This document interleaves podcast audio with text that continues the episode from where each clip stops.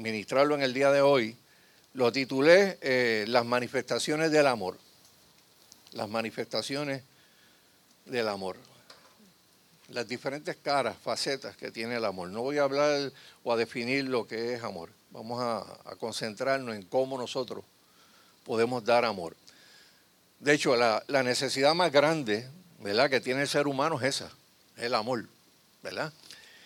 Tan grande y tan importante es eso que vemos la palabra amor en, las escrituras citadas en un montón de ocasiones. Y hasta hay una, un libro eh, que tiene un capítulo completo dedicado al amor. Todo aquí todo el mundo sabe cuál es ese capítulo. ¿verdad? Primera de Corintios capítulo 13. Y hay dos versos de ese capítulo, quiero que lo busquen, eh, Primera Corintios capítulo 13, voy a leer eh, el 8 y después brinco al 13. Dice, el amor nunca deja de ser, pero las profecías se acabarán y cesarán las lenguas y la ciencia qué? Acabará. ¿Alguien puede imaginarse que la ciencia se acabe? Pues la ciencia va a acabarse un día. Y ahora permanecen la fe, la esperanza y el amor, estos tres. Pero el mayor de ellos es el amor. O sea que hay tres cosas que van a durar para siempre, ¿verdad? Eh, la esperanza, la fe y el amor, pero el más grande siempre será el amor. Y esas virtudes se supone que nosotros las estemos manifestando en el día de hoy como creyentes es bien importante que en nuestras vidas, ¿verdad? Como creyentes se manifieste el amor, porque eso le va a dejar ver al mundo que realmente hemos sido tocados y hemos sido marcados y que nos parecemos a Jesús. Es la única manera que tú puedes convencer a la gente de que Jesús llegó a tu vida. Eh, porque todo lo que Dios toca, Dios lo transforma. Yo estaba eh, haciendo memoria de, mucha de la gente que llegó en la década de los 70 al ministerio y en las subsiguientes décadas también. Y toda persona que ha tenido una experiencia personal con Cristo, cada una de esas personas que Dios lo ha tocado, eh, recuerdan no solamente el día, sino recuerdan las emociones que sintieron el día que tuvieron esa experiencia. Y uno sabe ahí, ¿verdad?, quién, quién de verdad tuvo un encuentro personal con Dios y quién tuvo un encuentro emocional o quién sencillamente, pues, eh, dijo, pues, voy a ir a, la iglesia. Pero de verdad, la gente que ha sido tocada eh, por Dios eh, tienen unos cambios que son tan patentes y tan patentes que yo, yo me sorprendía, ¿verdad? cuando llegué a la Catacumba 2 de Bayamón, pues yo venía de iglesia, tenía unas formaciones ya. Y yo decía, pero ¿cómo es posible que los pais aquí le tengan tanta confianza a estos, a pelú?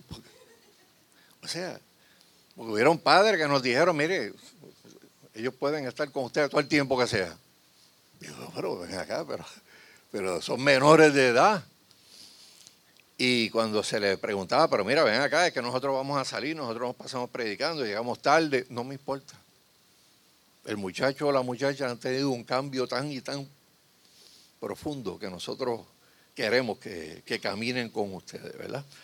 Eh, ¿De qué forma o cómo nosotros manifestamos el amor? Pues de diferentes maneras, ¿verdad? Yo quiero tocar por lo menos hoy tres, tres aspectos. Y grábese por lo menos tres frases, ¿verdad?, en su cabeza en la, en la mañana de hoy. Si se lo olvida el resto de la predicación y puede por lo menos recordar tres frases, pues tal vez eso lo, le ayude a recordar parte de lo que hemos ministrado. Eh, primero, amor tierno. Primero, amor tierno. Segundo, amor firme. Y el tercero, amor radical.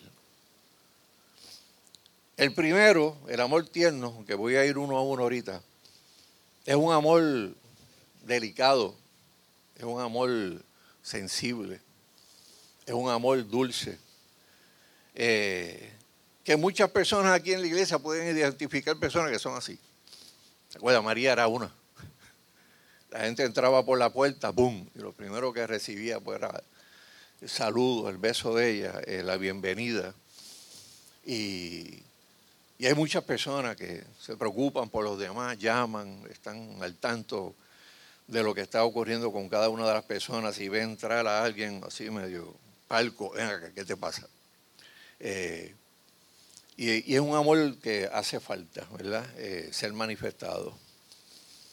El amor firme es un amor un poco más atrevido, más arriesgado, un poquito más duro. Es un amor que se atreve a, decir verdades, que se atreve a confrontar cuando hay que confrontar. Se atreve a hacer cosas que no todo el mundo hace, ¿verdad? Y está el amor radical. El amor radical vuela a cabeza, ¿verdad?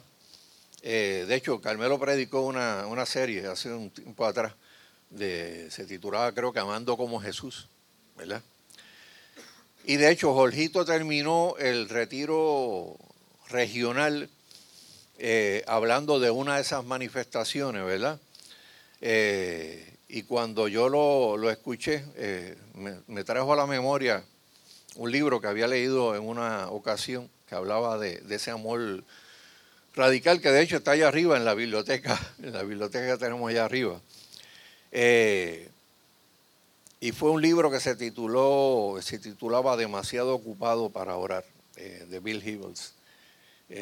son libros de esos que uno los, los lee y uno queda marcado. Y a veces, pues nosotros como iglesia vemos a diferentes personas manifestando ese amor en alguna de esas dimensiones. Y hay gente eh, que el tiempo, la madurez o la entrega que tienen hacia el Señor la han ido refinando cada una de esas manifestaciones del, amor y se convierten definitivamente en modelos, ¿verdad? a imitar. Y pues obviamente a veces uno se pregunta el por qué no somos todos iguales a la hora de manifestar el amor. Y aunque la contestación no sea sencilla, ¿verdad? Pues tenemos que tomar en cuenta muchas cosas. Primero, somos distintos, ¿verdad? Cada, cada persona es distinta. Tenemos diferentes herencias familiares. Las herencias familiares tocan a uno, lo marcan. Mire, eh, nosotros vivimos en una cultura particularmente religiosa donde todo el mundo se besa y se abraza. La gente dice, pues la un ocho es de, abrazos y de besos, ¿verdad? Eh, sin embargo, yo vengo de una cultura religiosa donde mi padre fue pastor y desde chiquito me enseñaron, las mujeres se tratan con respeto. Y usted tiene que ser bien proper en esto. Se me quedó ahí. Y usted ve que las hermanas de la iglesia, yo... Este, o sea que tiene que venir una hermana y darme un abrazo para yo responder a ese abrazo, porque ya, pues, eso se me quedó grabado aquí. Tú sabes, Dios te bendiga. Eh, hay gente que tiene temperamentos diversos, se le hace más fácil. Eh, aquí hay gente extrovertida que todo el mundo conoce que no tiene ningún problema en hacer amistades y hablar y montar una conversación a, cualquiera, ¿verdad? Y tenemos experiencias espirituales y doctrinales eh, que son diferentes. Pero vamos a, a, las diferentes manifestaciones. Primero, número uno, el amor tierno. Quiero que busquen Efesios 4:32.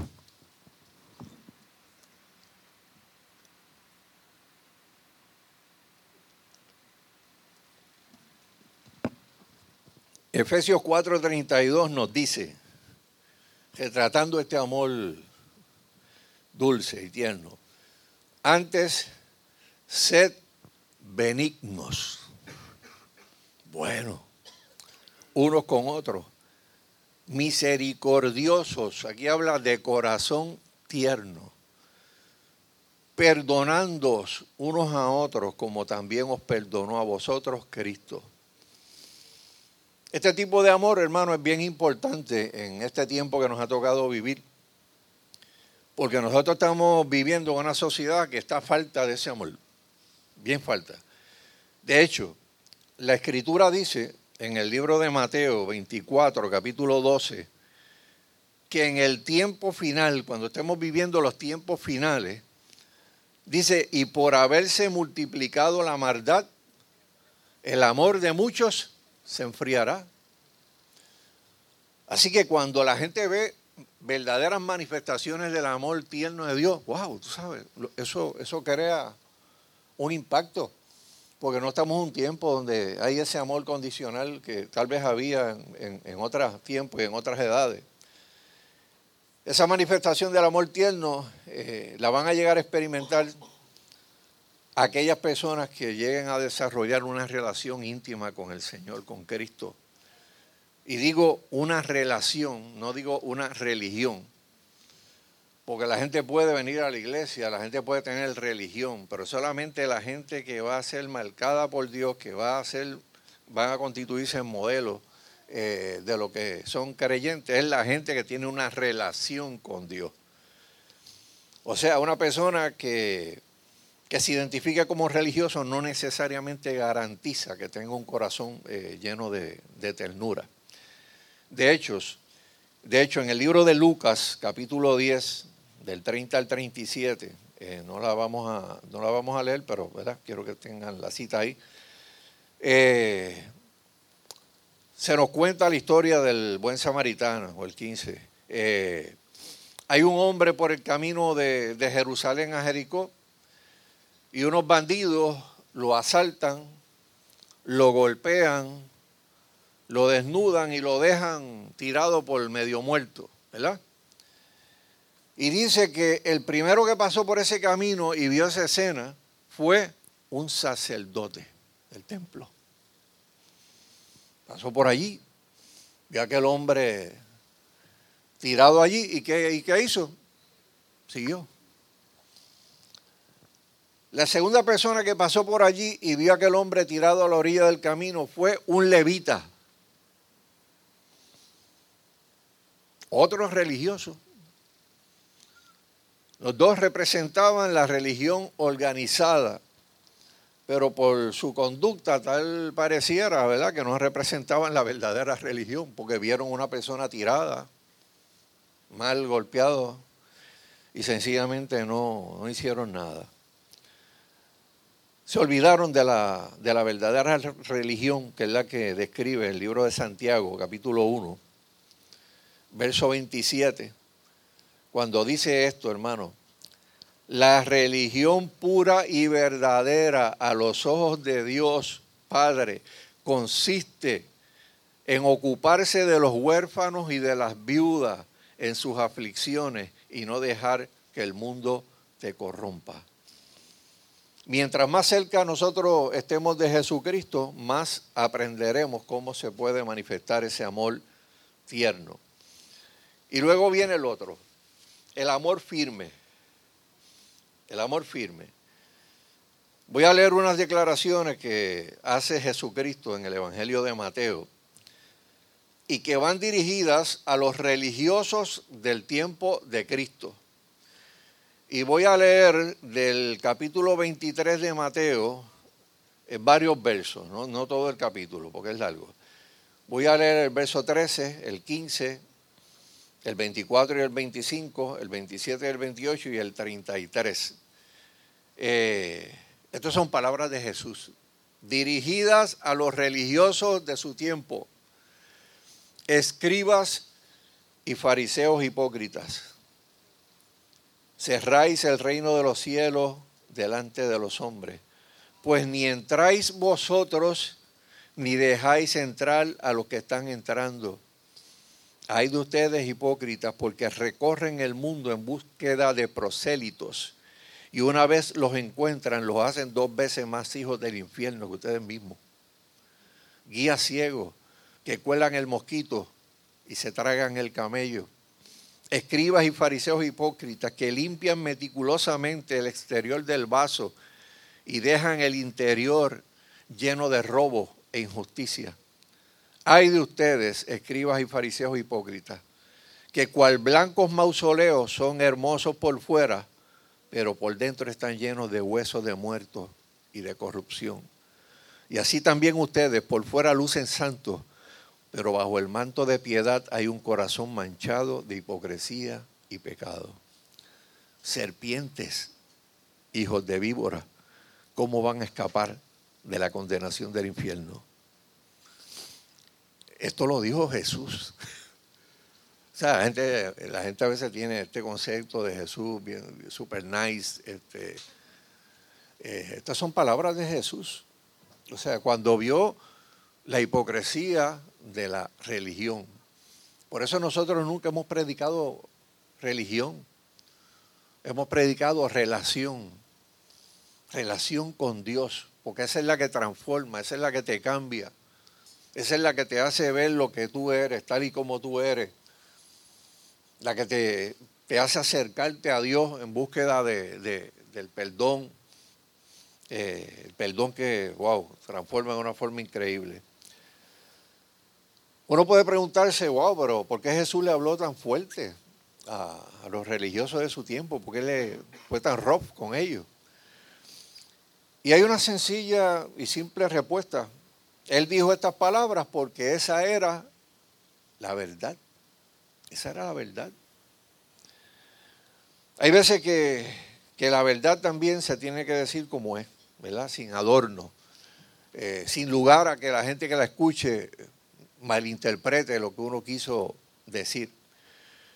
Y esa, esa otra faceta del amor, del amor firme, demanda el que en ciertas circunstancias tú le hables claro a alguien que está engañado, que va derecho a la destrucción y que tú puedes ser el vehículo que Dios utilice para hablarle a esa persona y librarlo ¿verdad? De, una, de una gran prueba. En otras palabras, eh, recogidas también en Mateo 23, Jesús demuestra lo que es el amor firme. Uno que es difícil, doloroso, pero potente, ¿verdad? Cuando cumple su cometido. Eh, ¿Saben por qué a veces el cristianismo moderno está en crisis? Porque hay mucha gente que es incondicional. O sea, veo pero no veo, escucho pero no escucho. No, no me toca a mí juzgar. Y el que ama verdaderamente se atreve a amonestar. El que ama verdaderamente se atreve a corregir. Y aclaro, corregir y amar firmemente no es ser un regañón compulsivo. O como decíamos antes, ser un machetero. No, o sea, eso no, eso no es necesariamente amor, amor firme, ¿verdad? Eh, ante los ojos de algunas personas pueden pensar que es así, pero no, no, no lo es, es desamor. Amor firme tampoco es ser un fariseo rígido que carga a la gente con doctrinas y reglas y doctrinas que son mandamientos de hombre que no, no tienen que ver nada con lo que está en la Biblia y que la gente se siente oprimida. El amor firme no trata de, manipular, ¿verdad?, con la culpa a la gente. Este mundo en el que nosotros vivimos necesita ese amor firme, pero también necesita el amor firme, aparte del amor tierno. Porque sin la corrección, el amor, con el amor firme nada más no hay crecimiento espiritual. Yo no sé cuántos de los que están aquí en algún momento dado de su vida le han llamado la atención. No le ven acá. Empezando desde la casa. Eh, a los padres, ¿les gusta regañar a sus hijos? No, eso, ¿verdad? Uno, quisiera, tú sabes, vivir en paz y amor toda la vida sin necesidad de tener que chocar con nadie. Pero hay ocasiones donde usted tiene que amonestar o decir una, una verdad. De hecho, hermano, yo fui bendecido. o sea que hay gente que dan unos testimonios de que le daban con las cojeas. Para el tiempo mío había unas cojeas bien duras de cuero que le decían Garrison. Yo no sé cuántos se acuerdan de las correas Garrison. Este, y esa correa, cuando uno iba a la escuela y veía a alguno con, con un listón, este, y chacho, lo azotaron con la Garrison. Mire, yo tuve la, bendición, yo tuve la bendición, hermano. Eh, yo lo tengo que decir, yo fui bendecido de crecer en un hogar cristiano. Eh, la disciplina más terrible que yo pude pasar en mi vida fue un día que mi señor padre me dijo, párate ahí. Empecé a echar para atrás. Salí fuera de la casa y el padre me párate ahí, estoy diciendo que te pare. Seguí para atrás. Era la calle 15 de Caparraterra. Yo llegué a la mitad de la calle 15. Y papi, esto los carros, y papi, pero párate ahí, chico. No te voy a hacer nada, pero párate. Eh, a mitad de la calle dije, wow, yo, yo creo que ya, ya es tiempo de parar porque ya, pues, ya, ya no. Y ¿sabes lo que dice? Me cogió por la oreja. Eh, no fue que me, me, subió, me cogió por la oreja. Y me llevó calle abajo. Dios mío, qué vergüenza, Padre amado. Yo creo que, que la Garrison hubiera sido mejor, porque la, vergüenza fue tan, tan, grande. Todo el mundo mirando, y yo me lleva a este por la oreja, por ahí para abajo. Eh, pero esa fue la disciplina más dura, ¿verdad?, que, que he recibido en, mi vida. Eh, pero si verdaderamente tú amas a alguien que está pasando por una dificultad o que tiene unas actitudes eh, o comportamientos que no son los más correctos, y tú lo amas de verdad, va a llegar el momento en que tú vas a tener que sentarte con esa persona, mirarlo a los ojos y decirle, te amo demasiado para verte naufragar. Para ver naufragar tu vida, tu familia, tu matrimonio. Así que siéntate y escucha lo que yo te tengo que decir. A mí no me gusta hacer esto, pero te amo tanto que no puedo seguir observando cómo te destruye a ti y a los que están a tu lado. Y en esto del amor firme hay dos principios que son bien importantes. El primero es el siguiente, el decir la verdad en amor es más importante que mantener la paz. Y agájense, pero ¿cómo es eso? ¿Sí? El decir la verdad en amor es más importante que mantener la paz. Usted sabe que hay gente que compran paz por no sentarse y tener unos diálogos que tienen que tener, pues hacen lo que sea. No, no, hacemos esto, hacemos aquello, hacemos lo otro. Hacemos muchas cosas con tal de no sentarnos, mirarnos a los ojos y tener una conversación que se tiene que tener. Las personas de corazón tierno posponen, ¿verdad? A veces el tiempo de decir verdades para evitar la confrontación. Eh, y esto es más o menos así, hermano, y esto yo lo, he escuchado tantas veces, ¿verdad? Eh, uno se entera de que hay una situación matrimonial en, alguna pareja. Y, y, por lo general cuando uno le pregunta a la gente, ¿cómo están las cosas? Eh, cuando te dicen, bueno, ya yo, o sea, bien, y el bien es bien estirado, demasiado estirado.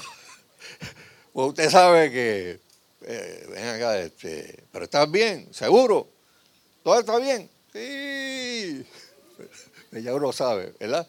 Eh, y aunque dan estas contestaciones por, por fuera, ¿verdad? Por dentro están en estado a punto de ebullición. Y los incidentes a veces cuando la gente no habla y se sienta, pues ¿verdad? son más corridos, más intensos. Y cada día que pasa es más difícil mantener la paz. Y cuando la gente no se sienta y habla la verdad en amor o busca consejo, sencillamente llega la ira, la ira lleva a la amargura Y la amargura lleva, eh, ¿verdad? Finalmente al aborrecimiento, a que la gente ya no, no, no, no pueden tratar, ¿verdad?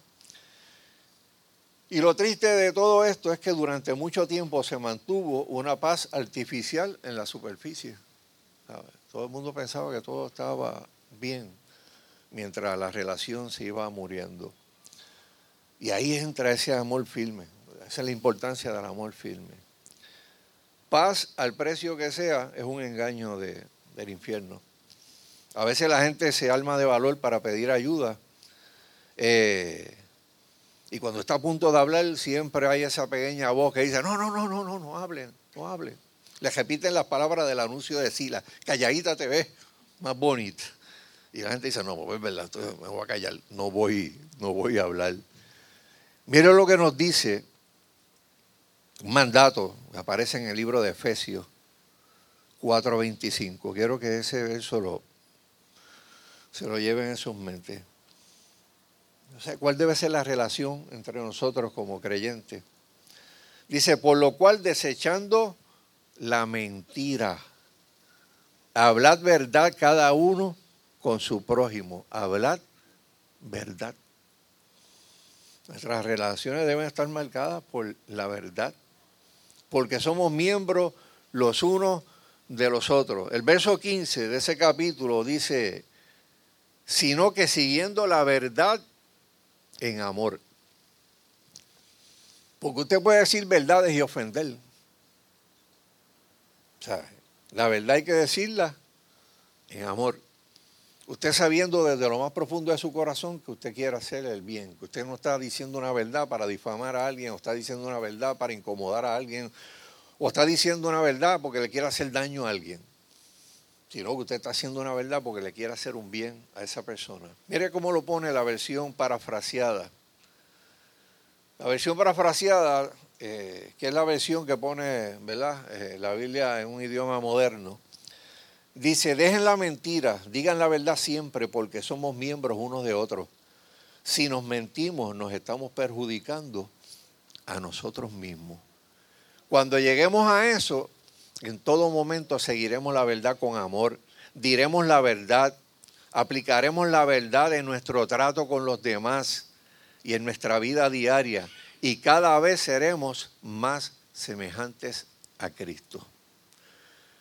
Una segunda cosa que podemos hablar del amor firme es que el bienestar de la otra persona es más importante que el nivel de amistad que pueda haber en una relación. Hermano, cuando un amigo tiene que llamar a otro amigo a capítulo, se está tomando un riesgo. Se está tomando un riesgo grande cuando un amigo llama a otro a capítulo. Sí, se lo está tomando. ¿Por qué? Bueno, porque su nivel de amistad se puede enfriar.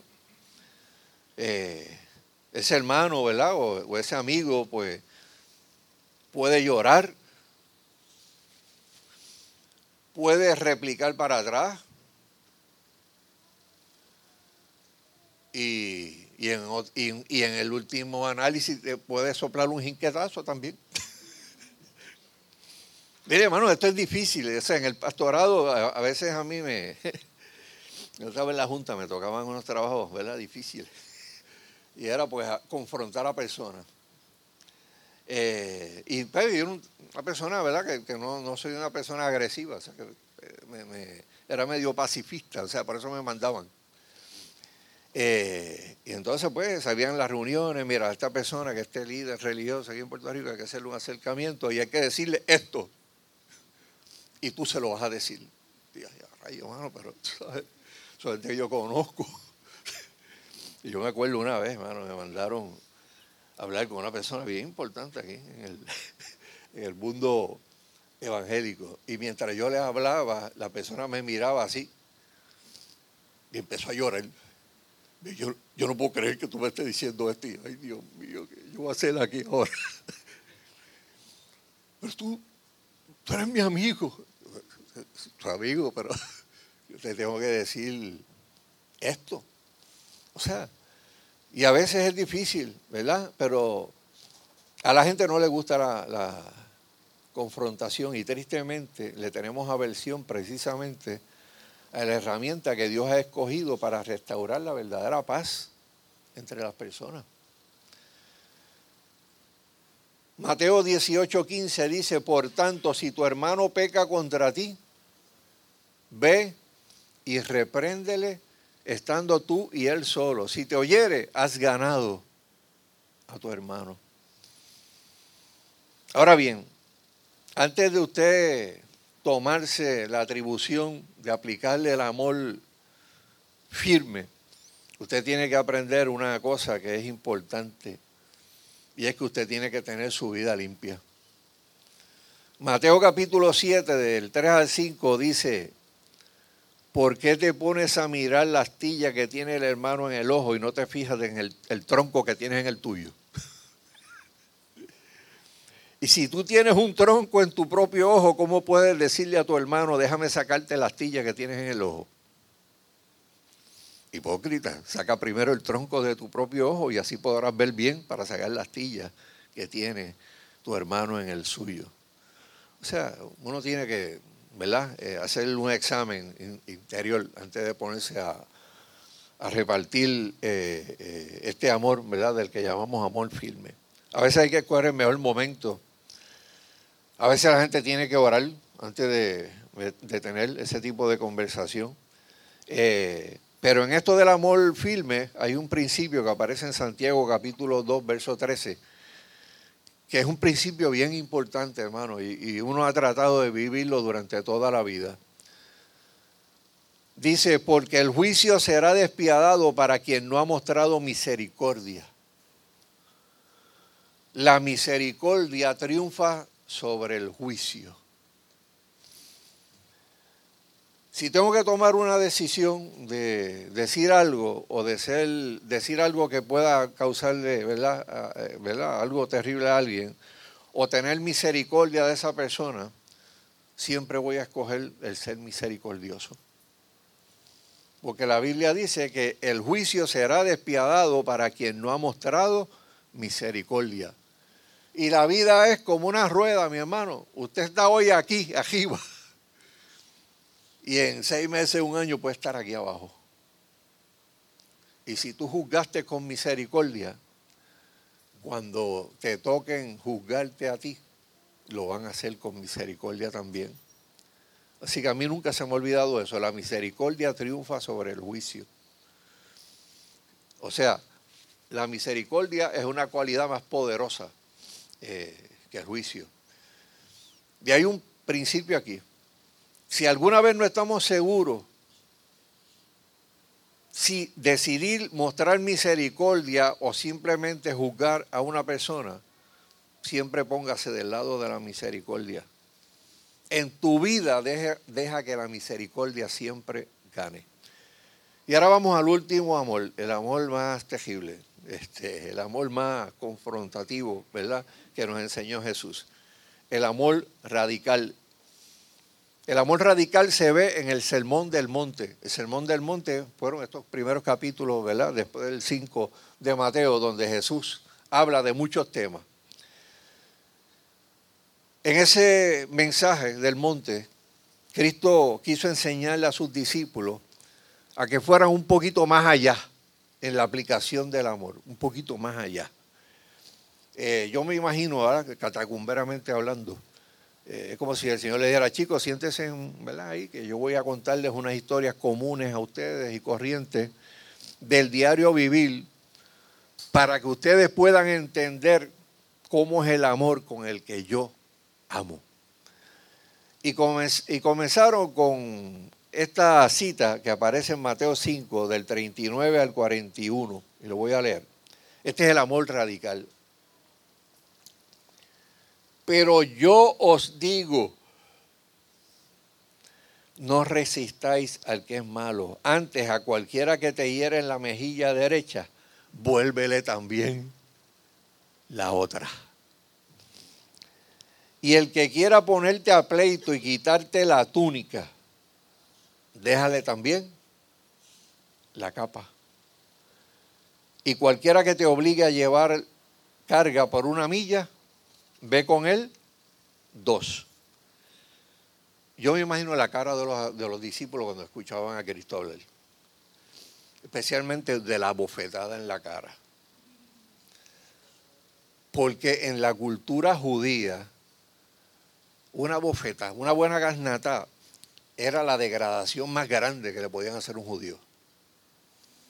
Eso es un bajón de categoría. A fulano lo fuetearon y le dieron una garnata. Eso, eso era para hablarle un año completo en el pueblo. Y sabe que eso corre, hasta el día de hoy, cogen algunas de esas cosas. Eh, si a alguien le dan una bofetada de esas bien sonoras, de esas que ¡pah! suenan bien violentas, eh, y lo filma o alguien, chacho, se va a virar, se va a virar. Y la gente, chacho, te enteraste, hermano, le dieron una bofetada, eso soy yo, ¡pra! soy yo bien duro. De hecho, algunos padres, abuelos, ¿verdad? Ya no, voy a hablar de los padres de hoy, pero los padres de antes y los abuelos le decían al muchacho, pórtate bien, no te busques problemas en la escuela, pero no te dejes tocar la cara, no te dejes tocar la cara.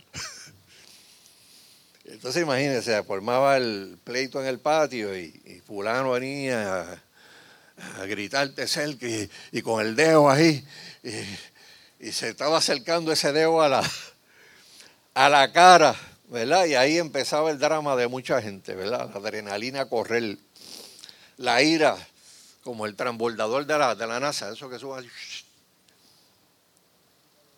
Sí, porque el honor tuyo, el honor de la familia estaba, estaba en juego. Y es como si uno oyera la vocecita esa pequeñita que, Rocky, Rocky, Rocky, que te toque la cara para para que venga la respuesta, ¿verdad? Eh, llegó la hora de verdad. Y entonces como si le dan a los discípulos, ¿y qué yo voy a hacer? Si me pasa eso, ¿qué yo voy a hacer? Y Jesús le dijo, ¿qué tú vas a hacer? ¿Qué es lo que tú vas a hacer? Pues tú vas a mostrar un amor radical. Tú vas a poner la otra mejilla. ¿Cómo vas a hacer? En otras palabras, hermano, no pelees no reacciones a la maldad con maldad. No es necesariamente tener una garnata y a ver aquí ahora. Eh, eso puede ser literalmente así, pero también obviamente es una aplicación a que tú no reacciones a la maldad con maldad. Es como si le dijera a los discípulos, antes de tú reaccionar, acciona. Piensa que a pesar del atrevimiento, de la arrogancia de esa persona que te golpeó, Dios quiere alcanzar a esa persona. Es más, Dios está buscando un instrumento a través del cual pueda mostrarle el amor. Y este tipo de cosas nosotros lo hemos visto, hermano, lo hemos visto en tantas ocasiones, en los 50 años que lleva esta iglesia, cuando se evangelizaba en la calle, cuando venían gente brava que se ponían este, bien, bien cranky, que amenazaban, eh, que empujaban. O sea, eh, y nosotros aprendimos a no reaccionar con mal hacia el mal. ¿Por qué? Aprendimos lo que Cristo dijo en Mateo 5. Es el momento de hacer algo que le marque la vida a ese sujeto, no devolver mal por mal. De eso se trata, eh, dar la otra mejilla. Ustedes pueden imaginarse cómo le cayó esa enseñanza a los discípulos de Cristo que se habían criado en una cultura que estaba orientada hacia la venganza y el machismo. El Antiguo Testamento era ojo por ojo y diente por diente. Esa era la cultura del Antiguo Testamento. Y viene Cristo y dice, no, espérate, espérate. Ustedes oyeron esto, pero yo os digo, ¿verdad? La entrega de la túnica y la capa, el segundo, la segunda cosa que, le dice Jesús. A veces, pues obviamente, hermano, la gente si no conoce las costumbres del Medio Oriente, alrededor de lo que era la vestimenta, pues a veces no puede entender este verso, ¿verdad? Eh, la gente usaba una pieza de ropa de tela suave, pegada a la piel, que se le llamaba la túnica, era una vestidura interior por fuera tenían una pieza de ropa que era más fuerte, era más gruesa. Tenía una utilidad, vestir de día y de noche abrigar. Y en el clima del Medio Oriente, el que no tuviera capa de noche se iba a morir de frío. O sea, tan importante esa, era esa vestidura exterior que la ley la protegía. O sea, si tú quieres hacer trueque, qué sé yo, que no, no, tú no puedes obligar a nadie que te entregue la capa. No. La túnica sí, pero la capa no. De hecho, cuando los judíos hacían trueque y, fiaban, usaban las ropas, ¿verdad? Como, como colateral. Y usualmente, pues, se le demandaba la ropa, la vestimenta interior. Y aún los pobres tenían más de una, así que podían hacer, ¿verdad? Este, darla como colateral. Eh, pero la capa no. La capa era ilegal que se la pidiera a una persona. Y con la importancia que tenía esa prenda exterior, el mandato de Cristo era chocante. Mira, el que te quiera quitar la túnica, déjale también la capa. Pero, ¿cómo hacer? O sea, ¿qué quería enseñarle? Bueno, es, es como uno decir, pero Señor, yo tengo derecho. La ley protege eso y tú me dices que yo entregue la capa. ¿Y dónde quedan mis derechos?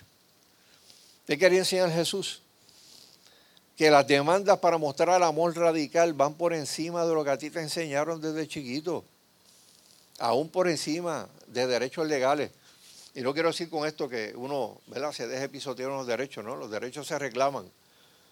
Pero el amor va por encima de todo eso. Y la última manifestación, ¿verdad?, de ese amor radical eh, es el de la segunda milla, que ese sí lo, lo, habló, fue el que habló Jorgito y lo tocó Carmelo también. Pero lo quiero repetir porque es importante, hermano. La segunda milla. Aquí Jesús cortó por la mitad a los apóstoles, porque les habló de una práctica que el judío aborrecía con todo el corazón. Tenía una razón política eh, este asunto de la segunda milla, ¿verdad? Y era que obviamente Israel estaba ocupado por el imperio romano, ¿verdad? Y los romanos pues tenían unas costumbres y unos derechos sobre la población civil. Un soldado tenía derecho, un soldado romano tenía derecho a acercarse a cualquier civil de día o de noche y obligarlo a que le sirviera. No importando lo que el civil estuviera haciendo, si el soldado romano le decía, sírveme, hay que servirle, que tiene un problema. Podían obligarlos a cocinar. El soldado romano está desmayado, mira, prepárame algo. Había que dejar lo que fuera para prepararle algo al soldado romano, que representaba ocupación. Este tipo es el enemigo. Uh, tengo que... Si le pedía, yo quiero que me laven la ropa. Y a lavarla. Eh, me quedé sin hospedaje, necesito, necesito que me hospeden en tu casa hoy. Había que hacerlo. Pero lo más que odiaban los judíos es que esa vergüenza se le hicieran pasar en público. Y que un soldado lo, obligara, un soldado que viene con un paquete grandísimo, lo tira al piso y le dice, brother, cárgamelo. Y el judío tiene que coger el paquete y echárselo encima y cargárselo por una milla. Por una milla. O sea, imagínense, el, judío eh, con la espalda esbaratada y el romano comiéndose una jubita. Tú sabes, la milla completa, como si fuera nada. Ahora bien, los judíos se quejaron a un punto tal que limitaron cargar el paquete una milla. Cuando llegara una milla, el judío podía coger el paquete, ponerlo o tirarlo al piso y decir, cumplí. Cumplí. No tengo que cargarte esto más. Ya, ya llegamos a una milla. ¿Y cuál fue la demanda de Cristo? Que cuando el judío llegara a la, milla no le tirara el paquete, ni escupiera en el piso. Era que era una señal para, de, humillación, de desprecio. Eh, ni que se limpiara los pies en desprecio al soldado. Jesús le dijo, métele una millita más. métele una millita más. Mire, una paráfrasis, ¿verdad? Este, de esto. Señor oficial, después de la milla, ¿en qué más le puedo servir?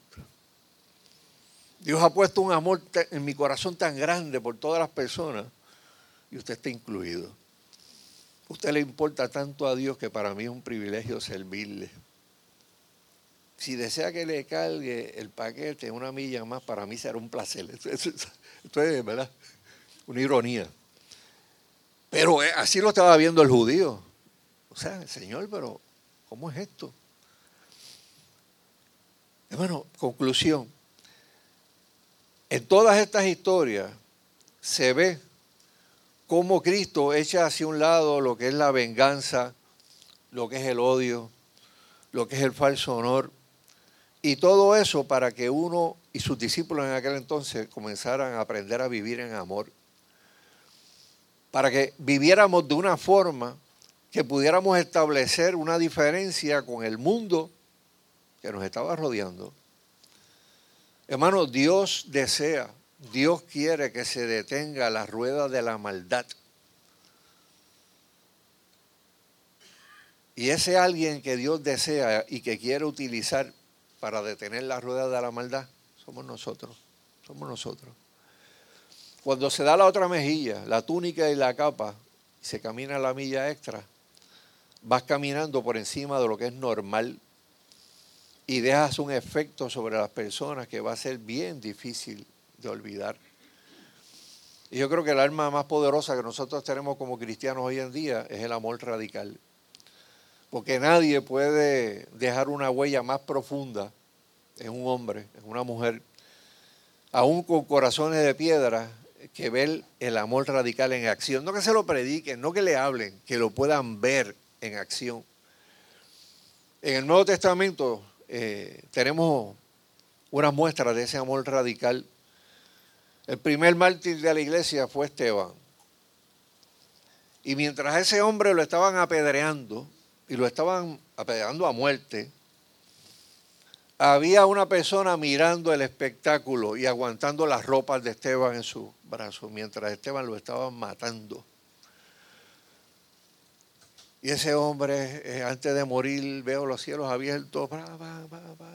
Señor, perdona a esta gente, esta gente no sabe lo que está haciendo. Y ese individuo que tenía esas ropas en las manos, eh, eso tiene que haberlo impactado de una forma brutal. Más adelante esa persona tiene una experiencia de salvación con Jesús. Y aquel Saulo de Tarso se convirtió en el apóstol Pablo, del cual es autor de varios libros del Nuevo Testamento. La otra persona que vemos es el soldado romano que estaba junto a la cruz. Ese, ese nunca oyó de teología cristiana. A ese nadie le predicó. A ese nadie le hizo un llamado. Pero lo que él vio en la cruz, la actitud que vio en la cruz de Cristo hacia la gente que le estaba haciendo daño, eh, la, bondad hacia su madre, el cuidado, todo eso que vio, hizo que ese corazón de un soldado romano, un corazón de piedra, se partiera en dos. Y terminó exclamando, verdaderamente, este era el Hijo de Dios. Vamos a inclinar nuestro rostro un momentito, vamos a cerrar nuestros ojos un momento. Hermano, el amor tierno, el amor firme, el amor radical nos une al corazón de Dios y deja manifiesto frente al mundo el poder que Dios tiene para transformar. El poder que nos marca y nos separa del resto de las personas que todavía no han tenido la experiencia de salvación. Nosotros necesitamos eh, un amor con todas esas, y son más manifestaciones, ¿verdad? Cogimos tres. Son muchas más las manifestaciones del amor. El amor es como un diamante, tiene un montón de caras. Eh, pero eso es tan indispensable en el día de hoy, hermano. Hay gente que si no ve ese amor manifestado en la vida de otras personas, nunca va a entender lo que, lo que es Cristo. Nunca va a entender la persona de Cristo. Y nosotros tenemos que tener en cuenta, ¿verdad?, de que a veces los ejemplos y las actitudes que nosotros tenemos hablan mucho más fuerte que las palabras que salen por la boca de, de uno. No se trata de uno decir, conozco mucho de religión, conozco mucho de la Biblia, sino cuánto de la Biblia yo puedo vivir, cuánto de los mandatos de Cristo yo puedo estar viviendo ahora mismo. Y, y sí, hermano, eso con las fuerzas humanas sería bien difícil uno manifestar estas manifestaciones del amor, sería bien difícil, difícil. Pero no es difícil cuando tenemos una ayuda sobrenatural. La Biblia dice que el Espíritu Santo derrama amor sobre nuestros corazones. Cuando usted tiene una relación correcta, cercana con Dios, Dios le marca el corazón, Dios se lo va transformando, Dios lo va haciendo otra, otra persona. No es que usted va a ser más bobo que los demás o que usted, la gente va a abusar de, de usted. No. La Biblia dice, bienaventurados los mansos, Porque ellos heredarán la tierra. Cuando dice manso, no está diciendo menso, está diciendo manso. Es una palabra que se utilizaba como para ilustrar ese caballo salvaje que lo domesticaban y llegaba a ser una persona mansa. Sí, pero seguía siendo ese, ese caballo con todos esos atributos de fuerza, de fortaleza, pero alguien lo domesticó. O sea, y, Dios quiere, ¿verdad?, entrar a nuestros corazones y, cambiar todas, todas las cosas que Él entiende que se tienen que, cambiar. Y para eso solamente, hermano, nosotros dependemos del Espíritu Santo del Dios viviente. Y yo quiero hacer un par de, oraciones, ¿verdad?, antes de, de despedir el culto. Y la primera oración, hermano, es, es para aquellos que reconocen que necesitan eh, estar viviendo esas diferentes manifestaciones del amor.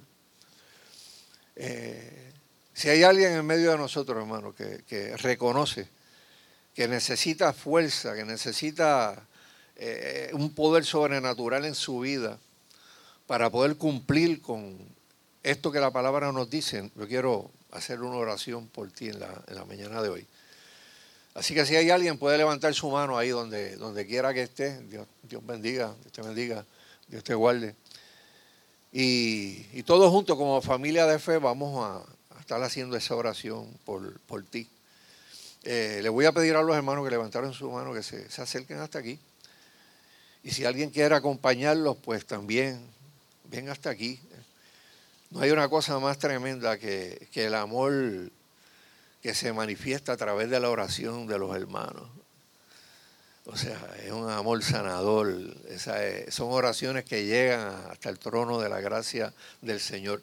Si alguien se quiere unir, hermano, eh, sea valiente. Eh, nosotros no podemos con esto solos. Las fuerzas humanas no dan para esto. Nosotros necesitamos algo más grande que la fuerza humana. Así que si hay alguien que se quiera acercar, lo puede hacer eh, todavía. Y de igual manera, pues quiero también hacer una oración por cualquier persona aquí en medio de nosotros que todavía no ha tenido la experiencia de salvación. La experiencia de salvación cambia, hermano, transforma, nos vira la vida eh, patas arriba, como decimos, pero para bien, nos transforma el corazón. Nadie tiene que tener temor ni miedo de tener una relación con el Señor. Sí, la, religión, sí, la religión a veces predica un montón de cosas y asusta a la gente. Pero el llamado es a tener una relación personal con Dios. Quiero que los hermanos líderes ancianos pasen también por aquí y oren ¿verdad? por cada uno de los hermanos que están, están aquí. Eh, y todavía hay oportunidad, hermano, todavía hay oportunidad. Eh, cuando uno va a la iglesia, viene con la, con la expectativa de que Dios va a hacer algo, ¿verdad? Y nunca nadie debería salir de la misma manera en que entró. Y la oración de fe puede cambiar todas esas cosas. Así que vamos a, vamos a orar, nos ponemos todos en pie. Y ahí donde tú estás, o sea, tú conoces tu corazón, tú conoces tu vida, tú sabes qué te hace falta de todo eso, ¿verdad? Que se ministró en el día de hoy.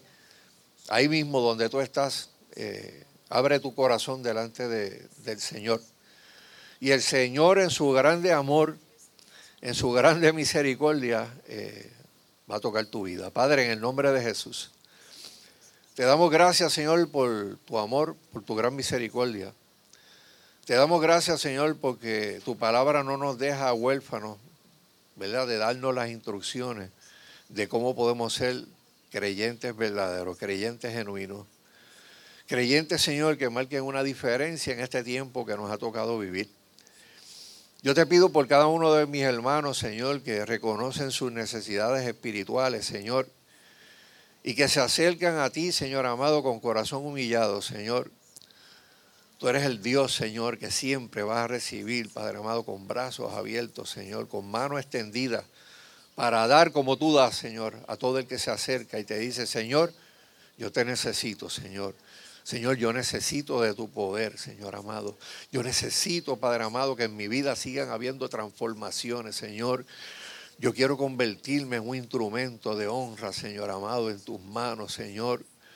Yo necesito el poder de tu Espíritu Santo para poder dar amor en una sociedad que está llena de desamor.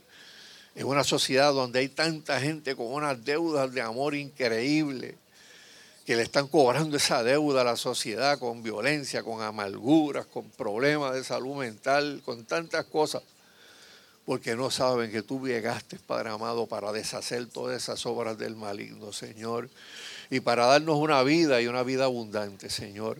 Mira, Padre amado, aquellos que nos están escuchando, que van a escuchar a través del Zoom, Señor. Si hay alguien también, Señor, que nos pueda escuchar más adelante, Señor, y desea, Padre amado, tener un encuentro personal contigo, Señor, que pueda, Señor, en sus propias palabras, Señor, decir una corta oración, Señor amado, la, misma oración, Señor amado, que, que hicieron, eh, que pidió el apóstol eh, Pedro cuando eh, predicó, Señor amado, el día de Pentecostés y después, Señor, arrepentíos y convertíos y serán borrados vuestros pecados, Señor. Que nosotros podamos abrir nuestro corazón y decir, Señor, perdónanos. Te ofendimos cuando quisimos no solamente pecar y hacer un montón de cosas, cuando quisimos vivir alejados de ti, cuando quisimos vivir la vida como eh, si tú no existieras, Señor. Te pedimos perdón por eso y te pedimos, Señor, que tú nos recibas, Padre amado hagas un corazón nuevo, Señor amado, dentro de nosotros, Señor, y tu Espíritu Santo venga a habitar en él. En el nombre poderoso de Jesús te pedimos estas cosas y te damos gracias. Amén y amén. Dios les bendiga, hermano.